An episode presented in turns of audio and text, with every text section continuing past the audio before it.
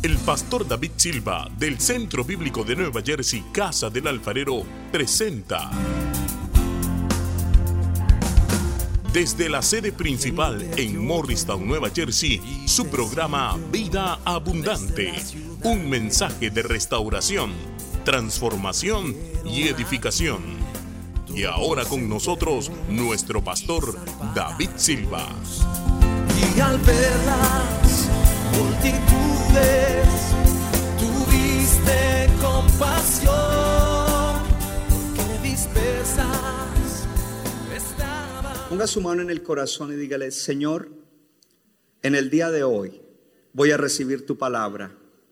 Yo quiero ser esa tierra buena que dará fruto de toda palabra en cada área de mi vida, en cada aspecto de mi vida, en cada situación de mi vida, en cada temporada de mi vida.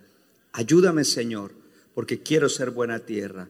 Quiero que mi corazón sea buena tierra, un corazón conforme a mi Señor Jesús. Amén. Amén. Leemos entonces en Lucas capítulo 8, vamos a leer dos versículos. Dice así, vamos a leer el, el 8 y el 15. Dice, y otra parte cayó en tierra que buena y creció y produjo una cosecha al ciento por uno. Al hablar estas cosas Jesús exclamaba, el que tiene oídos para oír, que oiga. Yo declaro que usted tiene oídos espirituales para oír la palabra. Y en el versículo 15 dice, explicando esto, dice, pero la semilla en la tierra buena, ¿la semilla dónde? En la tierra buena, son los que han oído la palabra con corazón bueno y recto y la retienen y dan fruto con perseverancia. Yo quiero que lea eso conmigo en voz alta. Diga, pero la semilla en la tierra buena son los que han oído la palabra, ahora diga fuerte, con corazón bueno y recto. ¿Cómo han oído la palabra? Con corazón bueno y recto. ¿Y qué más hicieron? Y la retienen. ¿Y qué sucede? Dan fruto con perseverancia. En el pasaje paralelo que hay en Mateo, dice que dan fruto y producen al ciento, al sesenta y al treinta por, y al 30 por uno. Y en Marcos lo dice diferente, dice, oyen la palabra, la reciben, dan fruto al 30, al 60 y al 100 por uno. Mi tema en el día de hoy, ¿listos? Un corazón conforme al de Jesús. Diga conmigo, corazón conforme al de Jesús. Pastor, ¿y por qué el título? Porque dice que los que son buena tierra tienen un corazón bueno. ¿Quién tiene un corazón bueno? ¿Y cómo debemos tener un corazón? conforme al de Jesús, para que entonces podamos ser bendecidos. Dile a tu vecino, de aquí en adelante, le pediré a Dios que me dé un corazón conforme al de Jesús. Puede sentarse en la presencia del Señor. ¿Estamos listos? Bien. Le quiero enfatizar de nuevo que en el libro de Mateo, en esta parábola, dice, el que oye y entiende, da fruto. El que oye y entiende. Si yo no tengo un corazón bueno para recibir la palabra, no la voy a oír bien, por lo tanto no la voy a entender. Por lo tanto no voy a dar fruto. Entonces todos los pasajes paralelos se complementan. En el libro de Lucas de Marcos dice, son que en la tierra buena, los de corazón bueno son los que reciben, la reciben. Si uno no tiene un corazón bueno, uno no recibe la palabra la rechaza. Dice, no, eso no, yo no quiero eso. Y el que la recibe da fruto. Ahora, una de las cosas que hemos visto en esta serie es que de los cuatro corazones que recibieron la palabra, solo en uno dio fruto, solo uno, en uno se produjo cambio. Solo en uno. Entonces yo le había dicho que si en su fila hay cuatro, pues usted tiene que ver quién es el que es buena tierra. Si en su fila hay ocho, hay dos que son buena tierra. Pero no lo tome tan en serio. Porque pronto esta mañana ya las hermanas más que todo, yo soy la buena tierra. Entonces yo decía, ¿y los demás que están ahí qué son? Pero sí la parábola nos va a ayudar a examinarnos y a saber qué clase de corazón tenemos. Y, y entender esto. si no hay cambio en tu vida, pues el problema no es el sembrador y el problema no es la palabra. El problema es tu corazón. Yo quiero que usted hoy sea atrevido, en el buen sentido. Dile a tu vecino, si no hay cambio en tu vida, el problema es tu corazón. Vamos, dígaselo bien, eso, eso lo va a bendecir. Mírelo a los ojos y diga, con, con amor o en obediencia al apóstol te digo que si no hay cambio en tu vida, el problema es tu corazón. Ustedes son muy shy. Porque es la verdad. Y tenemos que aprender a decir la verdad en amor. De lo contrario no ayudaremos a los demás. Entonces, por supuesto que el resultado deseado del sembrador es cosechar. El resultado deseado del predicador es que haya fruto en la vida de los que oyen la palabra.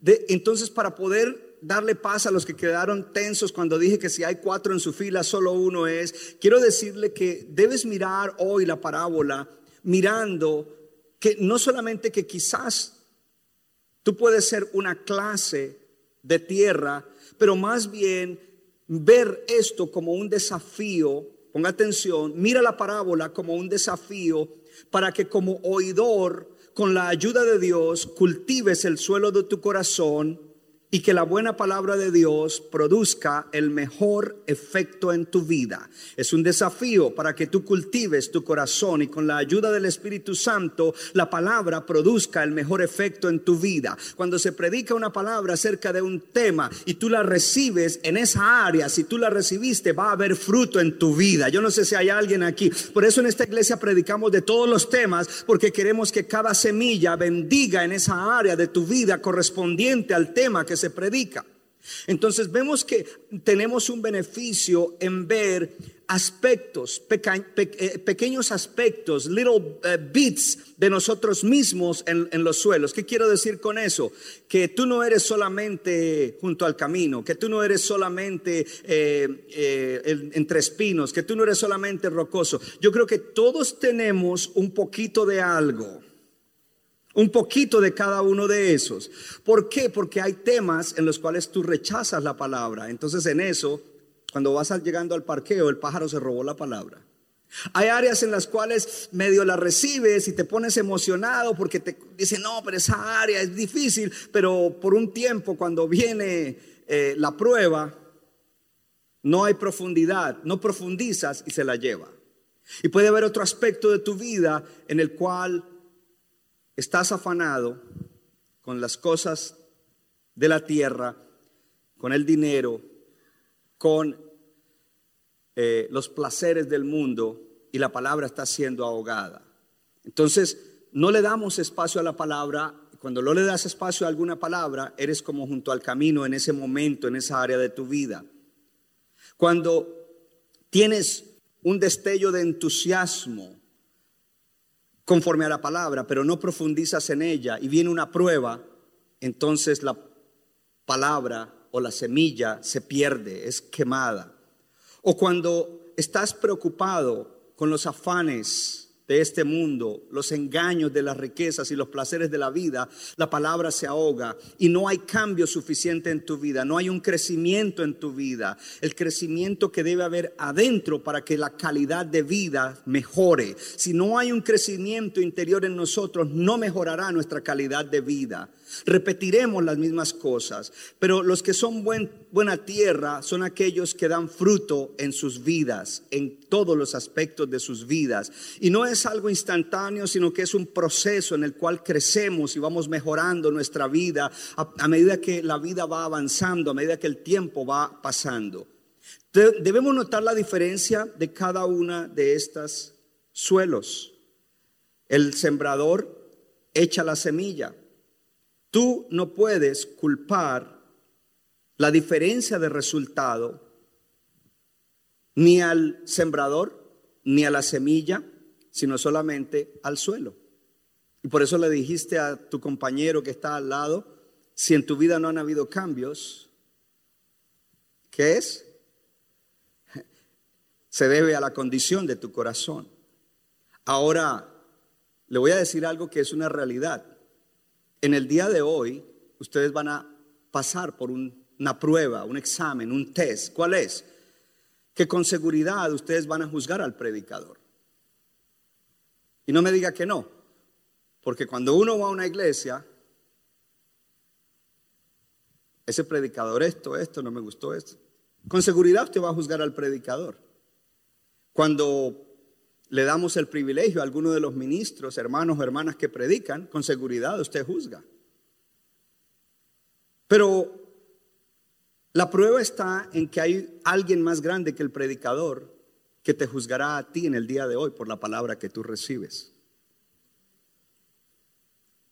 Tú juzgas al predicador, pero el que es más grande que el predicador, el que llamó al predicador, te juzgará por cómo tú recibes la palabra. Piense por un momento en eso. Porque si Dios me da una palabra en algo que Dios dice, le estoy apuntando a eso en tu vida porque te amo y necesito que le pongas atención, y tú no le pones atención, esa palabra misma te juzgará. ¿En qué sentido te juzgará? En que tú verás entonces resultados negativos por rechazar la palabra. Pero si tú la acoges, entonces el juicio será positivo. Verás fruto, verás bendición, verás avance, verás sanidad, verás lo que tú necesitas o la bendición que esa palabra trae a nuestras vidas. En esta parábola entonces es una manera de animarnos como discípulos a que nosotros respondamos a la palabra de Dios pensando en que queremos tener fruto en nuestra vida. ¿Cuántos quieren tener fruto en su vida? Si usted quiere tener fruto en su vida, dele un aplauso al Señor allá atrás también, los que están conectados. Dele un aplauso diga, yo quiero tener fruto en mi vida. Entonces vemos aquí los diferentes progresos que hay, porque en el uno, en el primero no hubo progreso, en el otro hubo un poquito, en el otro, eh, pero es en el suelo bueno en el corazón bueno. Y de hecho le, voy a, enfatizar algunas palabras porque en algunas traducciones dice un corazón bueno y recto. En otra dice un corazón noble y bueno. Intercambia una palabra y mueve la palabra bueno después. Y ahora les explico sobre eso. Pero hoy esta parábola nos lleva a que nos hagamos una pregunta. ¿Qué clase de suelo soy yo a nivel general? Soy alguien que realmente quiero la palabra, estoy para recibir la palabra y entonces me beneficio de la palabra que Dios me da. Y lo segundo es cómo preparo mi corazón para hacer esa clase de suelo. ¿Cómo preparo mi corazón? Entonces, esta parábola es una invitación a accionar. Después de hoy tú debes tener una actitud diferente hacia la palabra.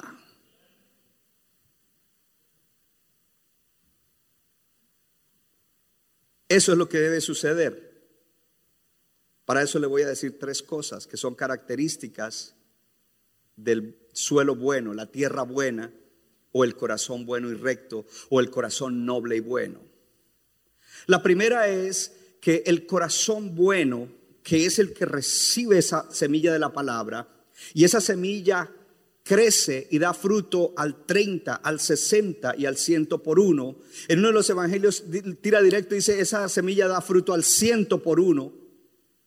Es una semilla que produce fruto. Tiene una característica importante y es que esa, esa, esa clase de corazón oye, pero oye. Dígalo, oye, pero oye. Pastor, ¿cómo así? Porque los otros tres clases de corazón Oyen, pero no oyen.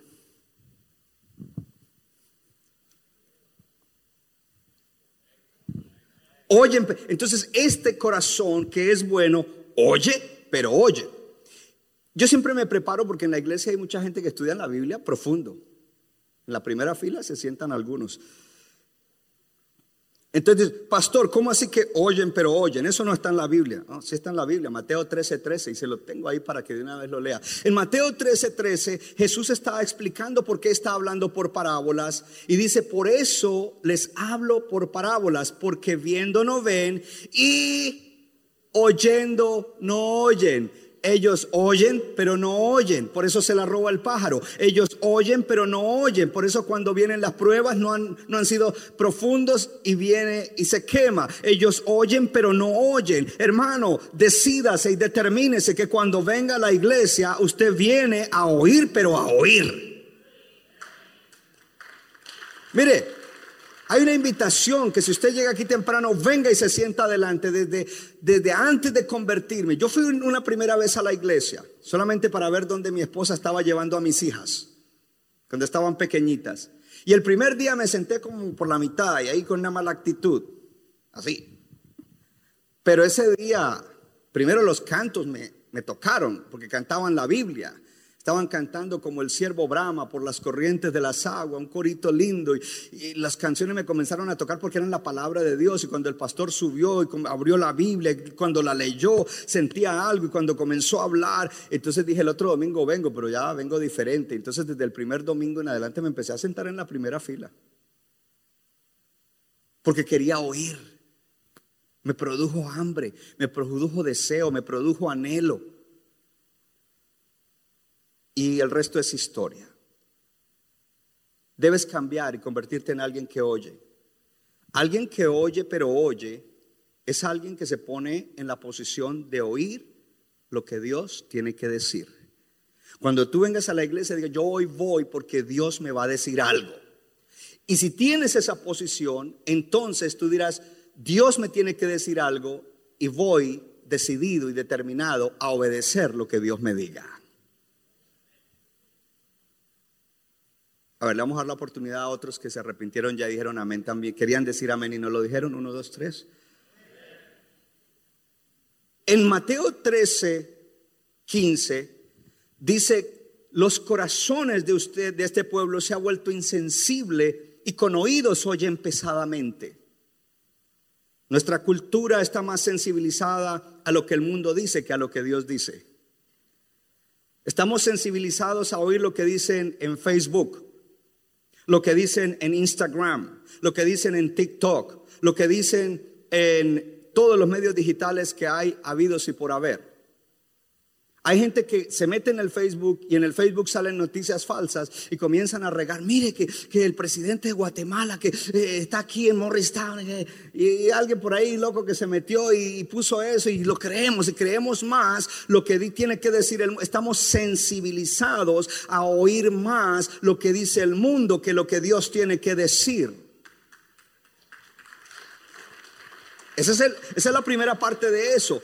Dentro de eso estamos más sensibilizados a oír a la gente que tiene poder y dinero, a la gente que tiene mucho dinero, que a la gente que tiene mucha palabra.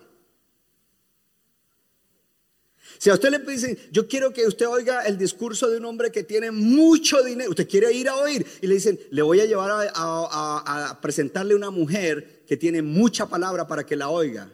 ¿Usted a dónde va? La gente por lo general quiere, yo quiero ir a oír al que tiene mucho dinero. No, yo quiero ir a oír al que tiene mucha palabra. Y esta mañana yo saludé a mi madre que se conecta en Colombia. Y yo dije, ella no tiene mucho dinero, pero ella tiene mucha palabra. Yo prefiero escucharla a ella y no a un impío que tiene mucho dinero, porque ella tiene mucha palabra y mucha palabra significa mucha vida, mucha sabiduría, mucho consejo, mucha bendición. No estoy diciendo que no puedes llegar a tener mucho, pero es importante que aprendas a oír a la gente que tiene mucha escritura, mucha palabra. Estos que son buena tierra están abiertos a recibir la palabra, anhelan oír la palabra. Hay un anhelo, there is a longing to hear the word of God. No vienen por llenar, oh, religiosamente voy el domingo y acallo mi conciencia. No, no importando quién predica. Ellos quieren oír la palabra de Dios. Oh, te voy a tirar una, no importando quién predica. Oh, eh, predicará hoy el apóstol. Dile a tu vecino, el, apóstol nos está preparando para algo. Y es para que oigas a cualquiera que le demos el privilegio aquí, gloria a Dios, y vengas con anhelo a oírlo, gloria a Dios, no importando quién. Entonces, ese que es buen corazón es receptivo y oye con un corazón bueno y recto, oye con un corazón noble y bueno. La palabra revelada produce una experiencia, porque cuando se oye de esa manera, no es solamente el concepto intelectual y decir yo estoy de acuerdo, lo entiendo en la mente, es que en el corazón algo sucede que produce una experiencia. Comenzamos a tener una experiencia de vida en relación con esa palabra. No es simplemente un conocimiento intelectual. Dios le hablaba a Abraham, no con las escrituras, pero con su propia palabra y con lo que Dios hacía para que luego quedara eso registrado en la palabra y hoy fuera nuestra palabra. Abraham tenía que llevar a su hijo para sacrificarlo. Cuando él lo lleva, Dios le está hablando a través de los eventos ahora nos habla a través de la palabra. Y cuando Abraham llega a sacrificar a su hijo, el ángel viene y dice, el Señor dice que no lo sacrifiques, tú eres obediente, Él lo sabe y Él va a proveerse el sacrificio que es necesario que se le ofrezca a él. Y cuando él mira, hay un carnero trabado allí en una zarza y dice allí que Abraham conoció a Jehová como Jehová Jireh, el Dios que provee, el Dios que se provee para sí mismo. Y cuando él conoció a Jehová Jireh, no lo conoció para llenar un concepto intelectual, sino una experiencia de que Jehová es el proveedor. Cuando tú tienes una palabra revelada, esa palabra te lleva a una experiencia. Si Dios dice que te va a hacer feliz, no es que tú vas diciendo Dios me va a hacer feliz, Dios me va a hacer feliz, es que comienzas a disfrutar de una vida diferente, no no no deseando felicidad falsa sino de verdad disfrutando la vida que Dios te ha dado. Gloria a Dios. Ahora, la palabra revelada te lleva a una experiencia, pero tú debes reconocer que hay cosas que no ves. Oh, ya le toqué, ya le puse el dedo en la llaga, en el, en el ego. ¿Cómo así que hay cosas que no sé? Sí, hay muchas cosas que tú no ves.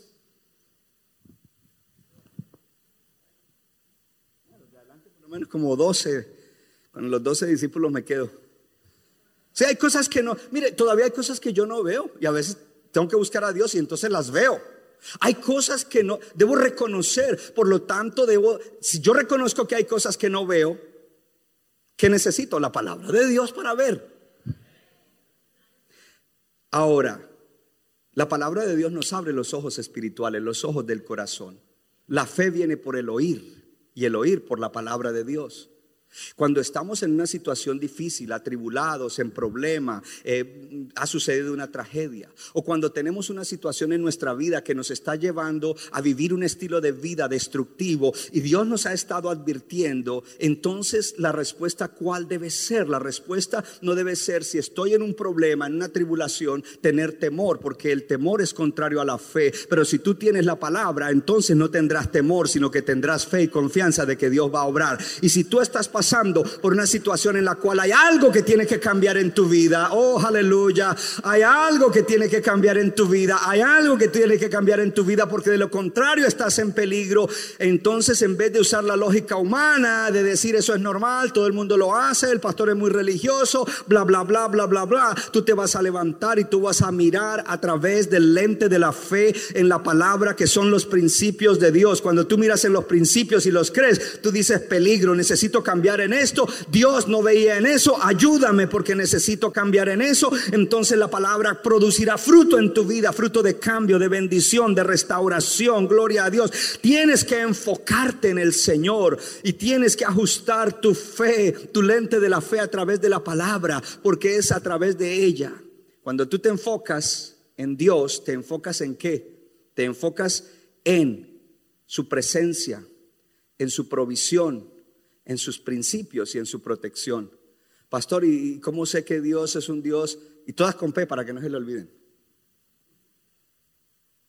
Te tienes que enfocar en los principios de Dios, en la protección de Dios, en la provisión de Dios.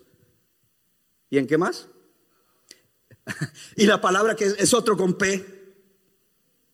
Todos esos están en la palabra. De conmigo, me debo enfocar en los principios, presencia, protección y provisión de Dios, los cuales puedo encontrar en la palabra y cuando me es revelada voy a disfrutar de eso. ¿De qué? De protección, de provisión, de la presencia de Dios. Hello. Y de sus principios para vivir bien.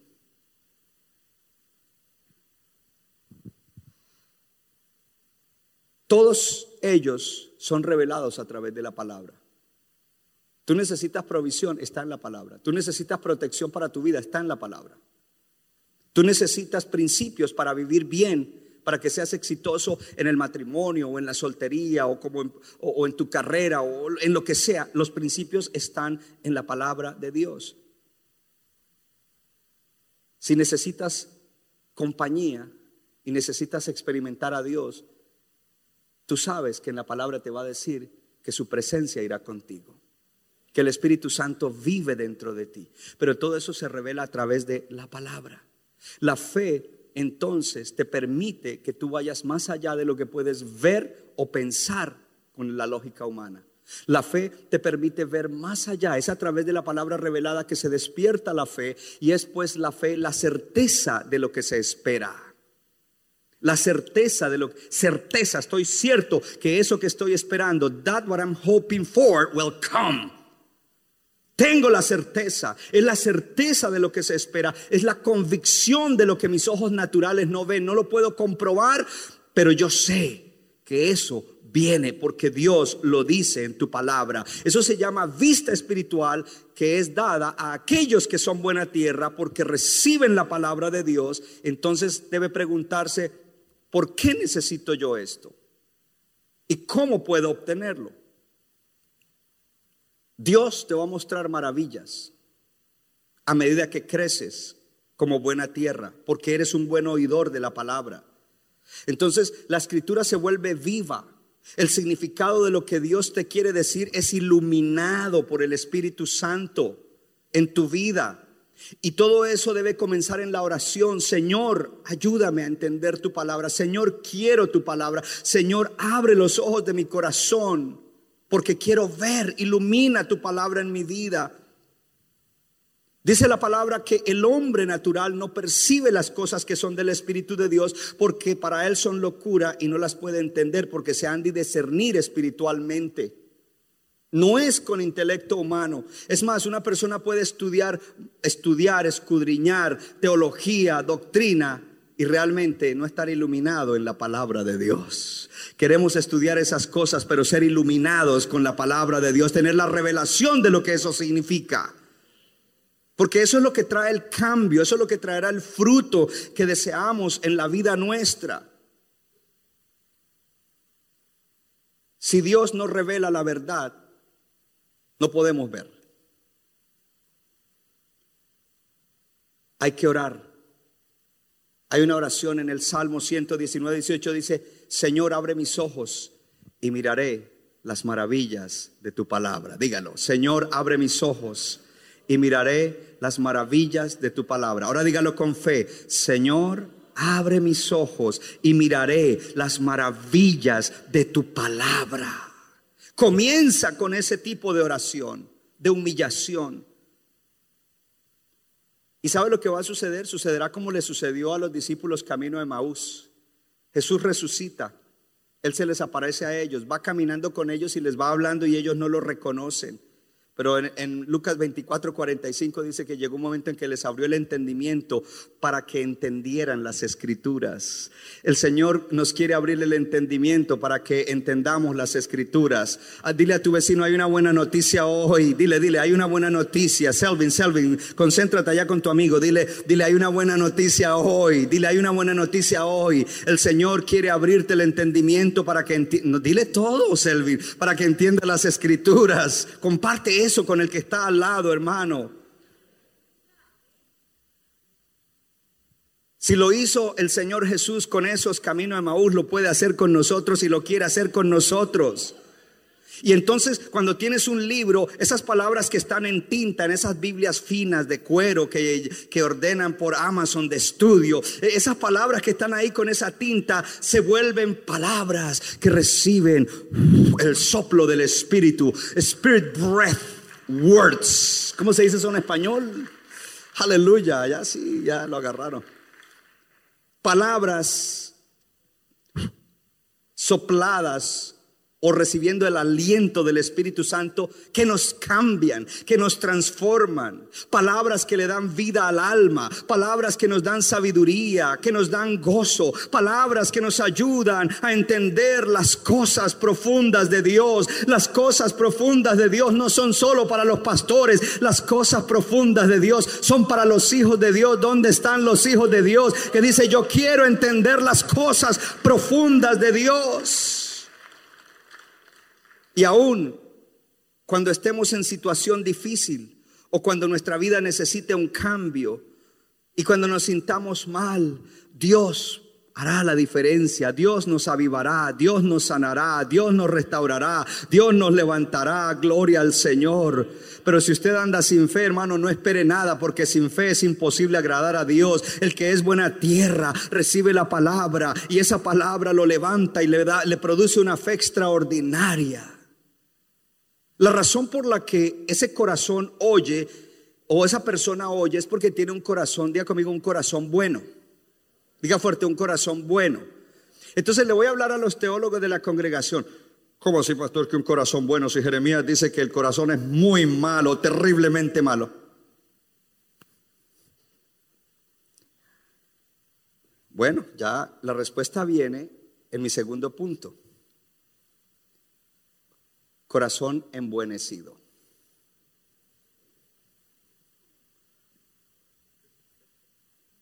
Porque el que lo recibe es un corazón embuenecido. Quita un momento porque quiero explicar esto. Yo sé que aquí los que son de la Real Academia de la Lengua Española me están criticando, pero quítalo por favor. eso, déjalo. Yo cuando yo preparo los mensajes para ustedes, amado pueblo de Dios, no es algo que tomo a la ligera. Es una gran responsabilidad. Y es de mucho pensamiento, de oración, de pensamiento, de ir con Dios. Y una de las cosas que dije, corazón bueno. Señor, el corazón, dice ahí que el corazón bueno, y yo sé que ese corazón bueno no es porque yo soy bueno, sino porque tú lo has hecho bueno. Entonces dije, ¿qué palabra hay? Una sola palabra que explique que no es que mi corazón naturalmente es bueno, sino que fue hecho bueno. Entonces fui a la palabra embellecer. Porque algo que quiere mejorar en belleza es embellecido, que se hace bello. Entonces yo dije, oh, se me prendió el bombillo. Y dije, entonces, embellecido, embuenecido. Y entonces entré a, en Google a la Real Academia de la, de, la Lengua Española y, metí el entrance embuenecido. Dice, no result for your entrance. no hay resultados para lo que usted escribió ahí, porque esa palabra no existe. Ahora sí la puedes poner. No existe. Pero ¿sabe por qué inventé esa palabra?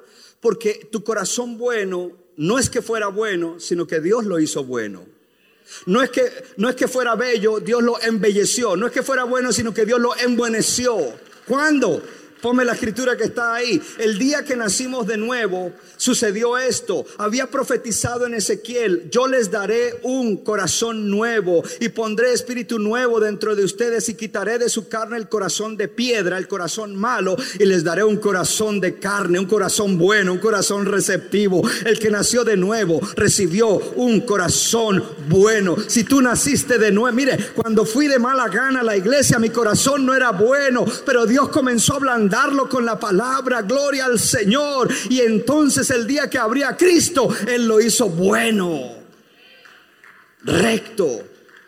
Ahora mi corazón está noble, tierno. Ahí hace una representación gráfica de decir piedra y carne, ese corazón espiritual que no se ve, el que, el que tiene un corazón malo es duro para las cosas de Dios, duro como una roca para la palabra, pero Dios dice, lo haré un corazón tierno, un corazón de carne, un corazón receptivo.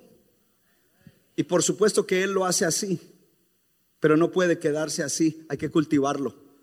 Hay algo que en, el lenguaje de computer, computers se llama default. Tu default y el mío es volver a corazón malo. Pero por eso Él deja su palabra y su espíritu para que ese corazón nuevo que Él nos da. Aquí están distra- para que ese corazón nuevo que Él nos da, gloria al Señor, siga mejorando, siga creciendo, siga abierto, siga recibiendo la palabra. Y entonces, oh, me gusta más este que el de Morristown. Dame tres CDs del de aquí. Gloria a Dios. Usted se ríe. Yo hago devocionales con lo que predico. Porque yo lo necesito. Entonces ese corazón embuenecido es un corazón bueno y recto. Y en la otra, en la otra traducción dice noble y bueno. Cuando tú miras en el original, Clen, en tus Biblias y todo lo que estudias, se podría haber traducido del original un corazón bueno y bueno. Esa palabra griega se fue las dos, bueno y bueno. Pero entonces no tienen el mismo significado. Porque una habla de bueno intrínsecamente, su característica interior es buena. Y el otro habla de su característica exterior es buena, es bella, es excelente. Entonces nuestro corazón debe ser bueno, es hecho bueno adentro con la palabra. Hello, y ese bueno con la palabra se manifiesta en que se ve bueno, excelente en las acciones, porque eso que Dios hace en nosotros no es solo para nuestro beneficio, sino que eso bueno será útil y beneficioso para otros. Pastor, repita eso, lleva la grabación o pide el audio digital y te lo mandamos. Nuestro corazón debe mantenerse recibiendo la palabra, porque un corazón dejado sin Dios es desesperadamente malo, dice en Jeremías. Si dejo mi corazón por su cuenta, si no tengo la palabra para que me mantenga en línea, para que me purgue, para que me limpie de la malicia, del dolor, del odio, de la falta de perdón, de la amargura, si no tengo la palabra que lave y limpie mi corazón, que le edifique mi corazón, ese corazón guiará mi vida por el camino de la maldad. Necesito la palabra todos los días. Oh, si alguien lo cree, levante su mano y diga, necesito la palabra de Dios todos los días. Oh, hermano, mire, mire, mire, yo voy a, aquí yo voy a ser bien franco. Aquí todos tenemos issues. Y yo voy a ser como Pablo. Pablo dijo, yo soy el primero de los, de los pecadores. Entonces, yo soy el primero que tengo muchos issues. Pastor, ¿y cómo hace? Todos los días me meto en la palabra, no cualquier cosa, sino palabra que está edificándome y va a ayudarme para vencer esos issues. Y hay issues que se despiertan en algún tiempo. Oren por mí, oren por mí, please. Ustedes, no- ya ustedes dicen de qué habla el pastor, si todo en mí está bien. Oh, hermano, hay épocas en que hay ciertas cosas recrudecen y se comienzan a levantar sigilosamente y viene el pensamiento y, y- si usted no tiene la palabra, por eso es que hay caída y después ya no voy a la iglesia porque estoy mal. Deberías venir a la iglesia porque estás mal, porque la iglesia no es para lo que estás bien. Es más, no hay nadie que esté bien. Todos necesitamos la palabra, todos necesitamos al Espíritu y necesitamos ser motivados y desafiados a ir a la palabra todos los días. Jeremías 17, la pastora Ana, pero eso fue en, Morristown, ella predicó sobre Jeremías 17 de árbol plantado que da fruto. Pues yo le dije, hoy yo le voy a agregar. Eh, Después de eso dice, engañoso es el corazón más que todas las cosas y perverso, ¿quién lo conocerá? Y Dios dice, yo lo conozco y lo conozco según el camino y yo le voy a dar el pago según el fruto de sus obras. Tus obras son el fruto de lo que hay en tu corazón y si en tu corazón está la palabra dando fruto, tus obras serán obras excelentes como esposo, como esposa, como padre, como empleado, como hombre de negocios, como miembro de la comunidad, como creyente, en todos los roles y en todas las cosas. Habrá una diferencia entre tu persona y tu primo o tu prima inconversa. Jesús dijo que no es buen árbol el que da mal frutos, ni árbol malo el que da buenos frutos. Y él continuó hablando acerca de esto y dice, el hombre bueno del buen tesoro de su corazón saca lo bueno. Ponga su mano en el corazón y diga, yo quiero estar lleno del tesoro de la palabra de Dios para de ahí sacar lo bueno. Dice, y el hombre malo del mal tesoro saca lo malo, porque de la abundancia del corazón habla la boca. Escúchese cuando habla. Escúchese cuando habla con sus amigos en el trabajo y la esposa no está. Escúchese cuando hace bromas de doble sentido. Escúchese. Escúchese cuando dice un dictamen acerca de algo. Es aquí entre nos, porque eso es privado de la familia de la iglesia. Escúchese. Y a veces en un círculo de hermanos uno oye a alguien que dice un disparate y cuando uno lo mira, oh, fue broma, pero es de la abundancia de tu corazón, aunque sea broma. De la abundancia del corazón. Y en otro pasaje dice que del corazón sale la maldad, la malicia, el dolor, la amargura, la codicia. Lo que limpia, lo que sana, lo que libera el corazón es la palabra de Dios, pero cuando es recibida de esta manera, porque eso va embueneciendo más el corazón. Y ese embueneciendo es embelleciéndolo, porque la belleza exterior no es la más importante, además es subjetiva. Hay un pintor colombiano que pinta figuras, ¿cómo se llaman? Sí, pero ¿cómo? Sí, Botero, pero los gordos de Botero. Y eso es bello. O sea que la belleza es subjetiva. Es lo que tengas tú aquí en la cabeza. Esa belleza no cuenta. La belleza que cuenta es la que hay aquí en el corazón. Y nuestro corazón debe irse embelleciendo y embueneciendo con la palabra y por medio del Espíritu Santo. Entendamos que nuestro corazón ha sido afectado. Desde que nacimos ya nuestro corazón venía afectado y traíamos herencias de cosas malas de nuestros antepasados. Y no es que le estemos tirando a ellos, déjenlos quietos, pero las traemos.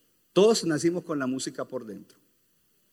Y tenemos ciertas tendencias y cuando miramos hacia nuestros, ah, eso lo tenía este y el abuelo y el tío y esto y lo otro, pero nosotros ahora en Cristo no, necesitamos quedarnos en eso. La buena noticia es que nosotros podemos ser libres de esas herencias para vivir diferente, para ser mejores padres, mejores esposos, no sé, lo que sea, mejores hombres, mejores mujeres, gloria a Dios. Entonces hay herencia, pero también hay experiencias que nos marcaron y que hoy en día quizás causan que en nuestro corazón haya asuntos no resueltos que producen dolor, amargura, odio, resentimiento y muchas otras cosas más.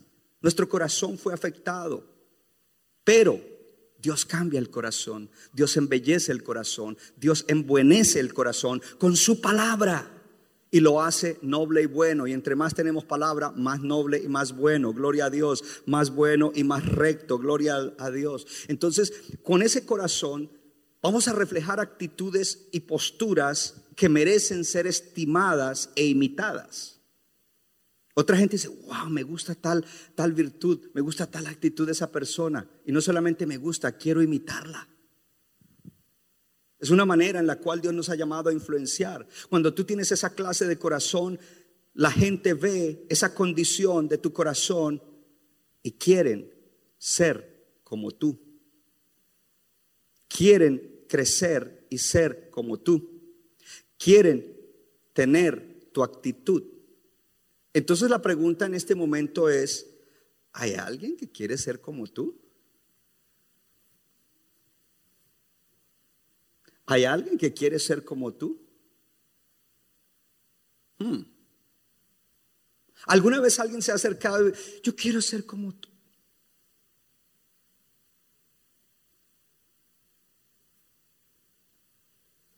Pastor, usted díganos.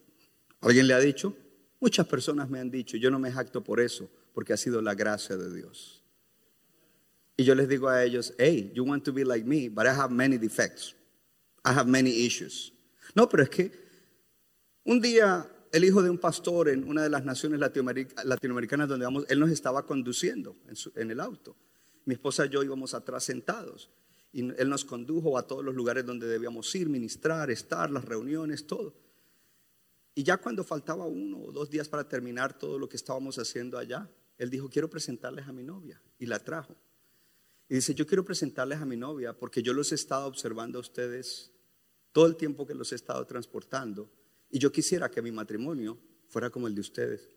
Y yo, Pero si no? No, es que usted cómo la trata. No, es como usted reaccionó en tal... Y me comenzó a sacar cosas. No así, pero eh, tal situación que sucedió y usted le dijo a ella, no, quédate en el hotel, tranquila. Dijo, pero por ahí hubo otra reacción diferente en otra pareja. Pregunta, ¿hay alguien que quiere ser como tú? Ponga su mano en el corazón y diga, de hoy en adelante voy a crecer, voy a ser embuenecido en mi corazón y habrá gente que querrá ser como yo. Porque eso es una bendición, hermanos, que alguien quiera ser como tú, porque tú tienes un corazón noble, que trata a la gente bien, que trata a la gente justamente, que trata a la gente con la regla de oro. Lo que tú quieres que, que hagan contigo, lo haces con los demás, gloria al Señor. Mientras tanto, el corazón que no es una buena tierra es un corazón egoísta que solo piensa en sí mismo, me, myself and I, yo, lo mío y para mí. Cuando quiere hacer algo por otro, ¿qué hay ahí para mí? Tenemos que sacarnos todas esas cosas y solo la palabra es la medicina, solo la palabra lo hace. Pero ¿sabes qué? Va a costar algo. Pero aquel que tiene un corazón bueno hace las cosas justas y rectas aunque cueste. Quiere bendecir a otros aunque cueste. ¿Ha escuchado usted? Bueno, a mí esa persona me pagó mal, pues ahora yo no voy a ayudar a nadie. No, usted no lo ha escuchado, yo sé. Pero le cuento, le cuento que yo he oído eso, pero también he experimentado que gente me ha pagado mal y he tenido que ir delante de Dios y humillarme y decirle, Señor, yo quiero seguir siendo bendición, aunque este me clavó el cuchillo.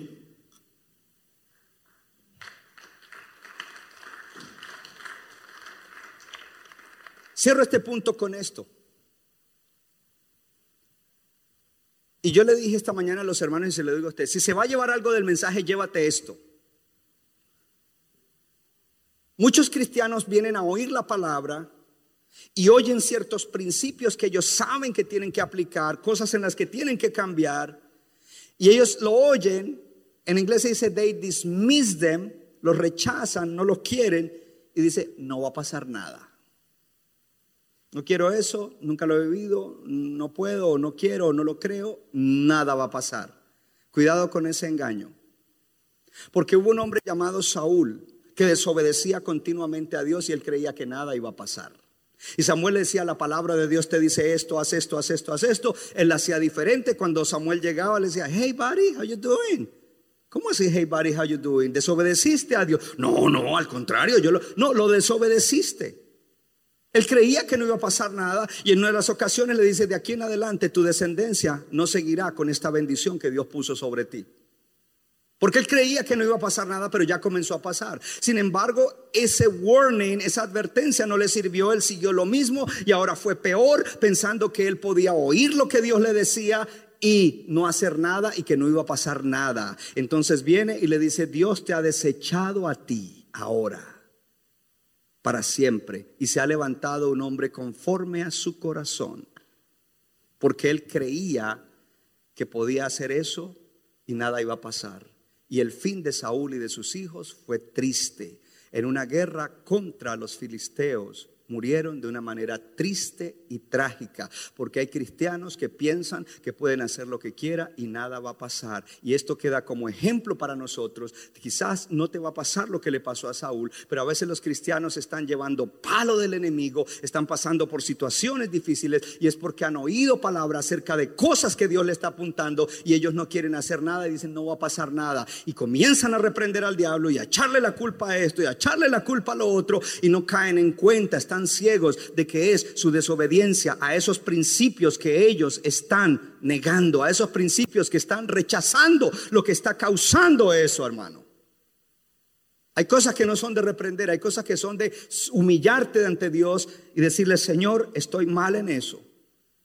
Pero hablemos de David, el hombre conforme al corazón, porque él no era perfecto.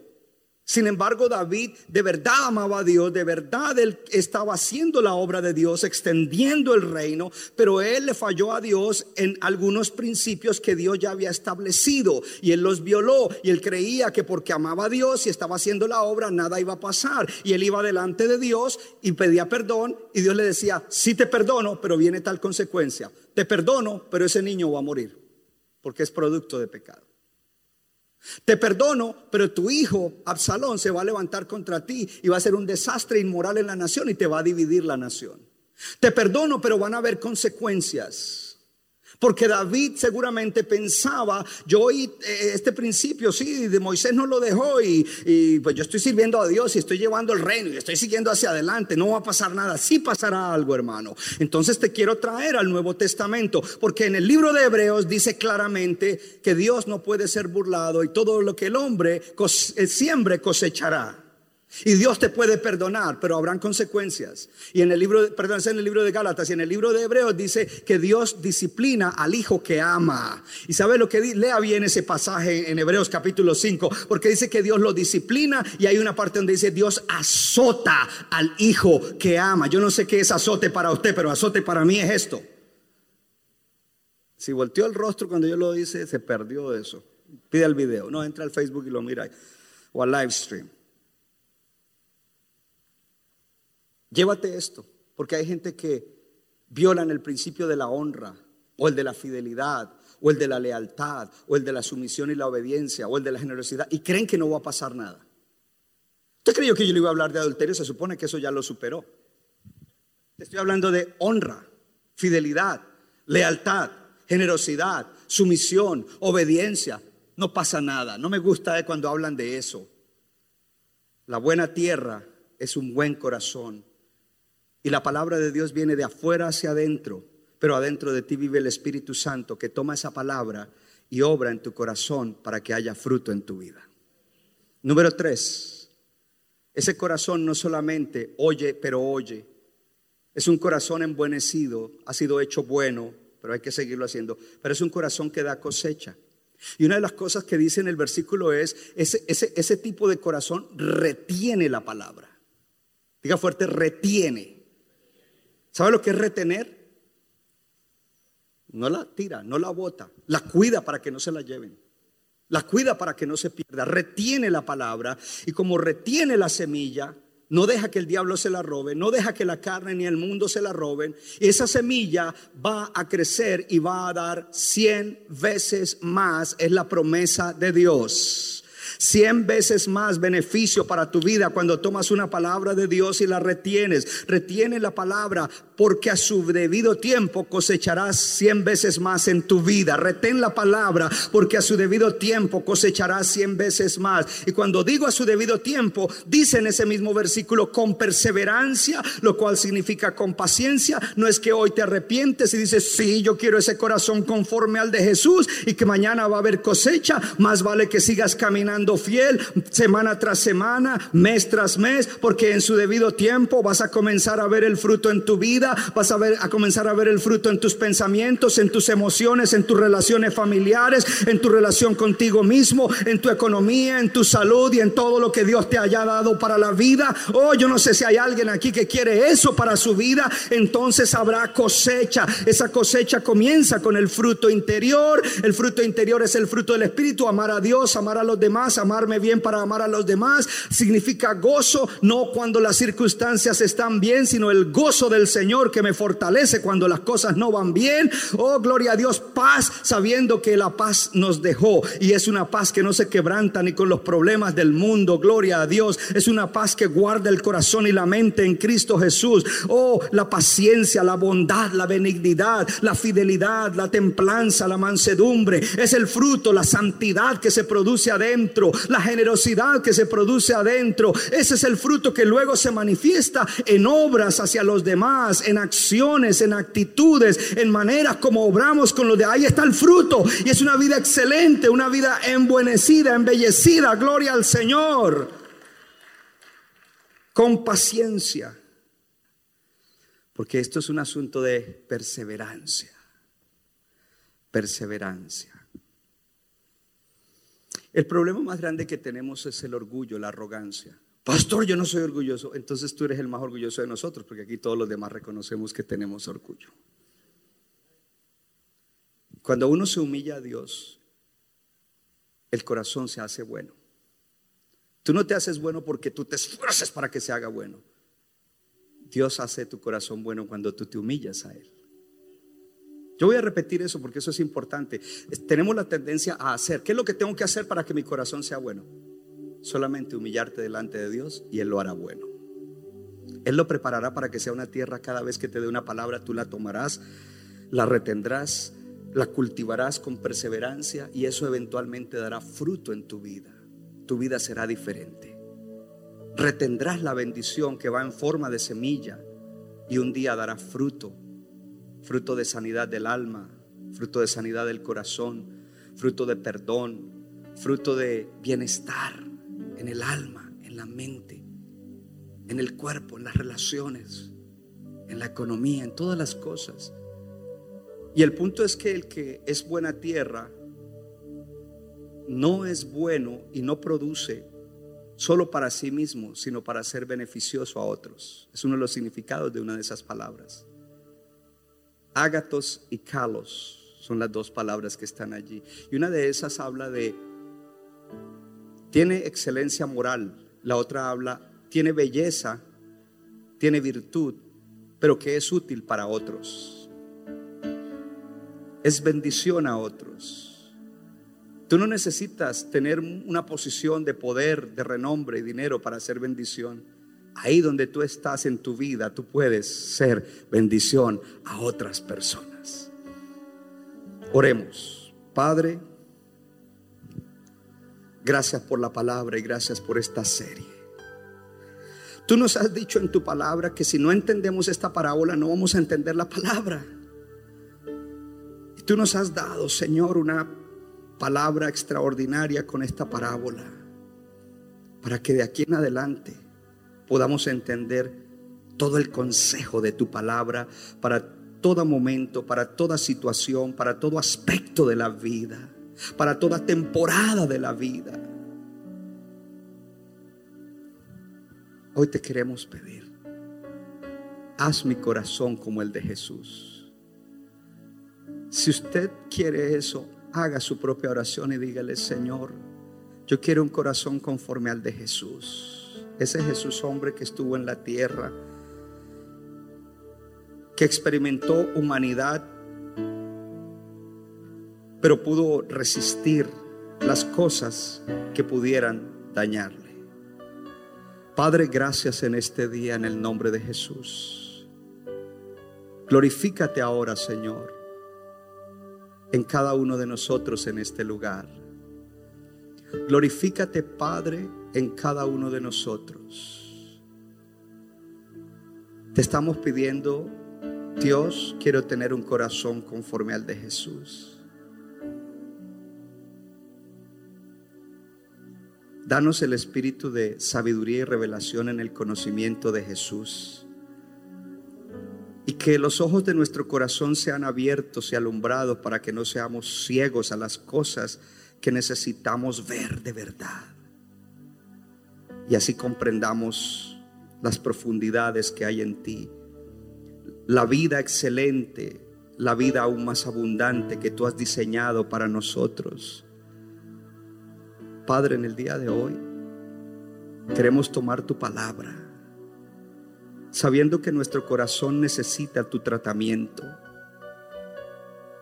Sánanos de todas las cosas que nos hicieron daño y que no nos han dejado tener un corazón que es tierra buena. Enséñanos el principio del perdón y danos la gracia por el Espíritu para poder perdonar a quien nos hizo daño en el nombre de Jesús. Que Jehová te bendiga y te guarde, que Jehová haga resplandecer su rostro sobre ti y te dé abundante gracia y misericordia. Que Jehová haga destilar sobre tu vida todos los beneficios, bendiciones y promesas del pacto. Y que asimismo ponga en ti su paz. Que así como tu alma hoy fue prosperada, por la palabra. Asimismo prosperes en todas las cosas y tengas salud. Y que siendo bendecido seas bendición para que otros se encuentren con el Dios verdadero a través de Cristo. Amén y amén. Centro Bíblico de New Jersey, Casa del Alfarero, presentó su programa Vida Abundante. Si usted desea obtener más información y lo último que acontece en nuestro ministerio, visítenos en el internet www.centrobibliconj.org. Y ahora también puede estar más cerca del pastor David Silva a través de su Facebook donde encontrará palabra de Dios por la mañana, tarde y noche. Búsquelo en Facebook como Pastor David Silva. No se equivoca, le da forma al barro para su deleite. Somos vasos de su agrado. Nuestra iglesia está localizada en la 63 de la Abbott Avenue en Morristown, Nueva Jersey. Para más información, llámenos al 973-292-0170. 973-292-0170.